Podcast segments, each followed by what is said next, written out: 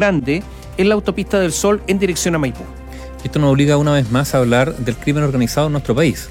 ¿Por qué crimen organizado? Porque en muchas manifestaciones de balacera al final se ha descubierto que quienes disparan forman parte de grupos, muchos de ellos vinculados al narcotráfico, que tienen ya una cierta estructura, para decir que tienen la capacidad de impunemente desplazarse con vehículos, por ejemplo, y además de esgrimir armas automáticas o semiautomáticas. Eh, esto esta es una escalada que viene hace ya mucho, mucho tiempo y lo más terrible que está ocurriendo es que hay una, suerte de acostumbramiento. Eh, lo hemos visto, por ejemplo, con personas ejecutadas. Hablamos de ejecuciones literalmente en las calles con balaceras. Un balazo en la nuca, alguien que va caminando. Ocurrió hace una semana atrás en, en, en, Santiago, en pleno centro de Santiago. Una persona se bajó, dejó un auto estacionado, un extranjero. Mientras iba caminando, alguien por detrás se le acercó y le pegó un tiro en la nuca acostumbrarse a eso es terrible. Estamos en contacto con el director del hospital, el Carmen de Maipú, el doctor Juan Kier. Muy buenas tardes. Buenas tardes, buenas tardes. Muchas gracias por atender nuestro llamado. Quisiéramos que nos eh, informe acerca del estado de las personas que llegaron al subhospital después de la balacera. Mire, eh, alrededor de las 5.20 de la tarde llegaron acá eh, cinco personas, eh, producto de esta balacera, dos mujeres y tres hombres. Una, una mujer eh, de 59 años, esa, persona llegó con una herida, digamos, en la zona de cervical, y prácticamente en paro cardiorrespiratorio y falleció. Y los otros cuatro eh, dos pacientes entraron en este instante a pabellón, producto de las heridas que tenían, y los otros dos que siguen van a entrar posteriormente porque están más estables. Entonces tenemos dos mujeres, una fallecida y tres hombres eh, que son producto, digamos, de esta situación de, de balacera acá en Maipú. Y, doctor, y por lo tanto hay dos personas que están en estado grave o crítico, ¿cómo los calificaría usted? Hay, hay una, hay, uno de ellos es un paciente que está en estado crítico, y ya está, está ingresando a pabellón, y, y, la otra mujer también grave, necesita obviamente cirugía porque tiene, digamos, herida en el abdomen. Esos son los pacientes más graves que tenemos y los otros dos están en, más estables, pero también tienen que ingresar a pabellón. Doctor, eh, ¿ha habido un incremento de, eh, de los ingresos de personas heridas a bala en el hospital o no? En el, estoy hablando en los últimos dos, tres, cuatro años. O sea, eh, le puedo decir que este último tiempo absolutamente sí. De hecho, hemos tenido las últimas dos semanas acá una cantidad importante de, heridos de bala. En, tres días tuvimos ocho heridos de bala, eh, cuatro con resultado de muerte. O sea, hay un aumento importante de la situación de heridos por bala por lo menos que han llegado a esta urgencia. Doctor, ¿el eh, personal de, de su hospital, usted mismo, eh, tiene medidas de seguridad? ¿Se sienten seguros? Mire, eh, yo le diría que hemos tenido que implementar medidas eh, adicionales y que tienen que ver fundamentalmente, muchas veces después que se producen, digamos, estas heridas de bala, y llega gente, digamos, a, de alguna manera que ya nos ha pasado, a, a, a, cobrar, digamos, alguna revancha, ese tipo de situaciones, y por lo tanto eh, nosotros ya tenemos un protocolo diseñado para estas situaciones. Doctor, eh, pero usted está diciendo que a veces, después de, estas, de estos hechos, llega gente a tratar de cobrarse revancha ahí al interior bueno, del hospital. Eh, exactamente, lo que pasa acá es que cuando llega una persona herida, posteriormente vienen los familiares, eh, y vienen los familiares y posteriormente puede llegar, digamos, un herido, digamos, del otro bando, como se dice, y ahí se producen situaciones que son complejas, digamos. Por lo tanto, eso ha pasado, lo hemos visto pasar dos semanas tuvimos acá una situación de esa. Eh, doctor, ¿llega gente armada al hospital? Bueno, nosotros nosotros no hemos visto, digamos, eh, gente armada porque nos preocupamos, digamos, de dar la atención médica, pero la gente que está llegando con estas situaciones me imagino que, que, que, que tendrá armas. Pero no, de que yo haya visto gente armada dentro del hospital o en la sala de espera, yo no lo he visto. Pero lo que sí estamos viendo es gente que llega baleada y gente que ha muerto producto de las balas. Doctor, doctor muchas gracias por su testimonio. Ah, bueno, hasta luego. Gracias, el doctor Juan Kier, director del Hospital El Carmen de Maipú. Vamos a la plaza de Maipú, Jaime Sepúlveda. Sí, ya habla Carabineros en este punto con respecto a este procedimiento. Escuchemos rápidamente. En este momento que serían cinco personas que estarían efectuando compra en el lugar y por causa que se investigan en este momento, eh, las personas que ocupaban el vehículo disparan en contra de ella. Teniente Coronel, estamos en vivo para Mega Noticias eh, consultarle cómo es que se desarrolla este tiroteo. La gente estaba comprando justamente eh, sus compras navideñas, había mucha gente a esa hora, hay hartos eh, heridos. ¿Cuál es la gravedad también de estas personas que eh, recibieron impactos balísticos? Bueno, lamentablemente, ¿no es cierto? Como les señalaba, hay cinco personas que están lesionadas, tres hombres, dos mujeres, de los cuales hay un menor de edad que está sin vital afortunadamente y lamentablemente dentro, dentro de estas cinco personas hay una mujer adulta, 60 años aproximadamente, que ya falleció.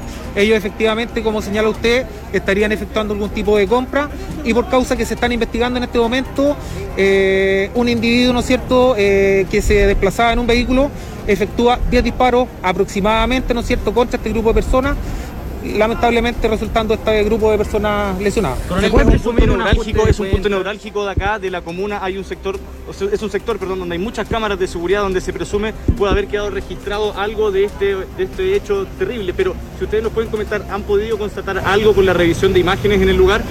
Sí, efectivamente, ¿no es cierto? Se está trabajando sobre una placa patente, ¿no es cierto? La numeración de ella para poder establecer la participación directa en, el, en, el, en la balacera en este momento. Eh, Carabineros, ¿no es cierto?, por intermedio de sus medios especializados, está trabajando arduamente para poder eh, dar prontamente con el paradero de estos antisociales. Teniente Efecti- Coronel, ¿se Estamos en vivo para- si para Televisión cuenta, Nacional. La verdad que eso, antecedentes en este momento no los manejo, sí eh, tengo entendido que viene un fiscal de alta complejidad a trabajar eh, y a dirigir un poco la investigación, así que en virtud a eso y lo que podamos recuperar en este momento, lo vamos a trabajar con él para poder establecer eh, la causa, ¿no es cierto?, del- de los disparos. Teniente Coronel, estamos en directo para Televisión Nacional. Usted decía un auto blanco, se percutaron cuántos disparos, cuántas personas heridas, cuántos hombres, mujeres. Sí, efectivamente, como dice usted, un vehículo de color blanco, ¿no es cierto? La PPU en este momento se está trabajando sobre el levantamiento de evidencia en este lugar.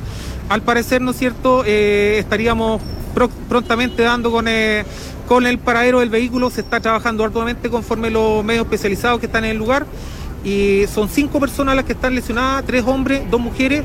Lamentablemente en este momento podemos señalar, ¿no es cierto?, que uno de ellos, una mujer adulta, estaría fallecida. En este caso se ha determinado si los disparos iban dirigidos. Tenemos conocimiento en este momento por testigos en el lugar que serían 10 disparos aproximadamente. En este caso los disparos iban dirigidos a los locatarios o también a las personas que estaban acá comprando, realizando compras en este lugar. Bueno, según los antecedentes de testigos señalan que los, los- los disparos fueron efectuados, ¿no es cierto?, a este grupo de cinco personas. Fue como una ametralladora, se dice, ¿no? Se tiene además antecedentes de eso. Eso no lo tengo claro, la verdad que se, se pudo establecer que fueron aproximadamente 10 disparos. El, el arma utilizada no la manejamos en este momento, no podría darle antecedentes al Teniente respecto. Coronel, las personas estaban comprando acá, eso se sabe ya porque es muy paradójico que en hora peak, en día comercial, porque en algún momento se habló también de ajuste de cuenta, las personas estaban, se, baraja la hipótesis del ajuste de cuenta, las personas estaban comprando acá. Hasta el momento lo que yo puedo establecer es que estarían comprando, estaban deambulando en el sector. Sí, podría, ¿no es cierto? No se descarta que podría ser un ajuste de cuenta.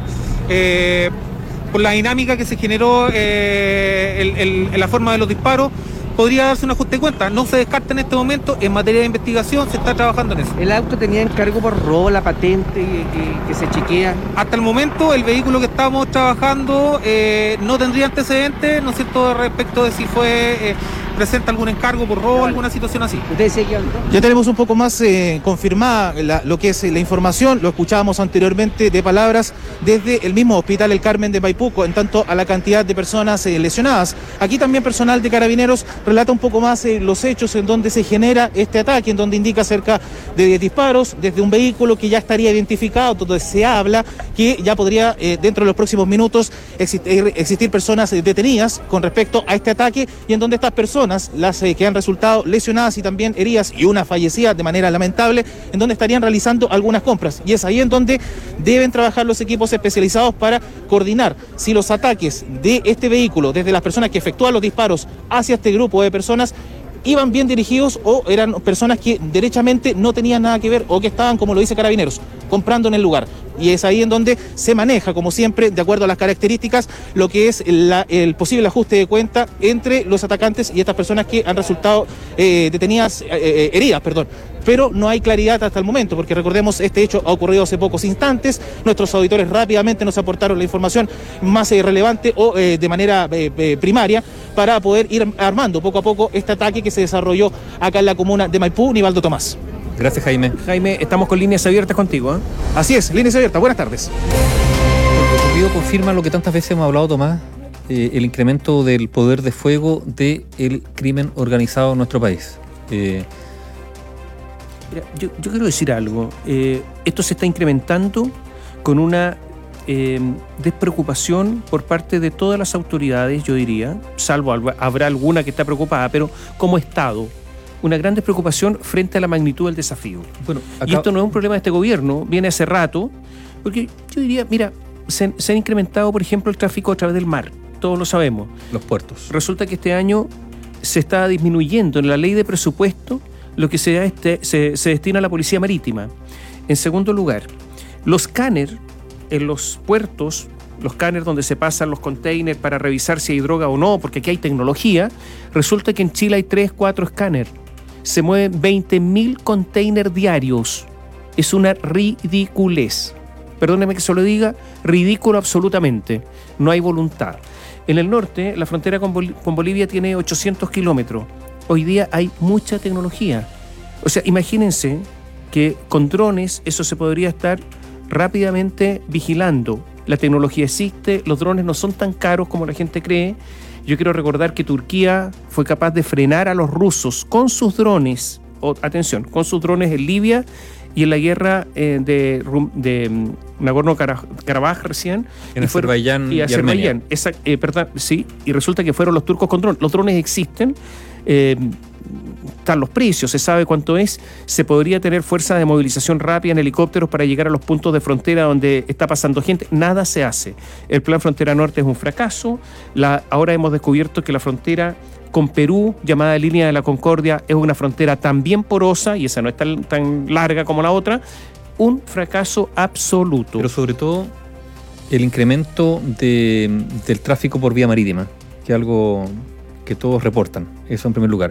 Y yo quiero decir que hablamos con el director del Hospital El Carmen de Maipú, y quiero que nos dice él el incremento de las personas que ingresan al hospital baleadas, o sea, las, la- las balaceras, el aumento de las balaceras tiene un resultado evidente, el aumento de las personas que llegan heridas. Lo dijo, nueve personas la semana pasada. Yo quiero recalcar que nosotros tenemos un reportaje que hemos publicado en el día de ayer en nuestra plataforma digital sobre narcotráfico y que se titula El neonarco que emergió de la pandemia.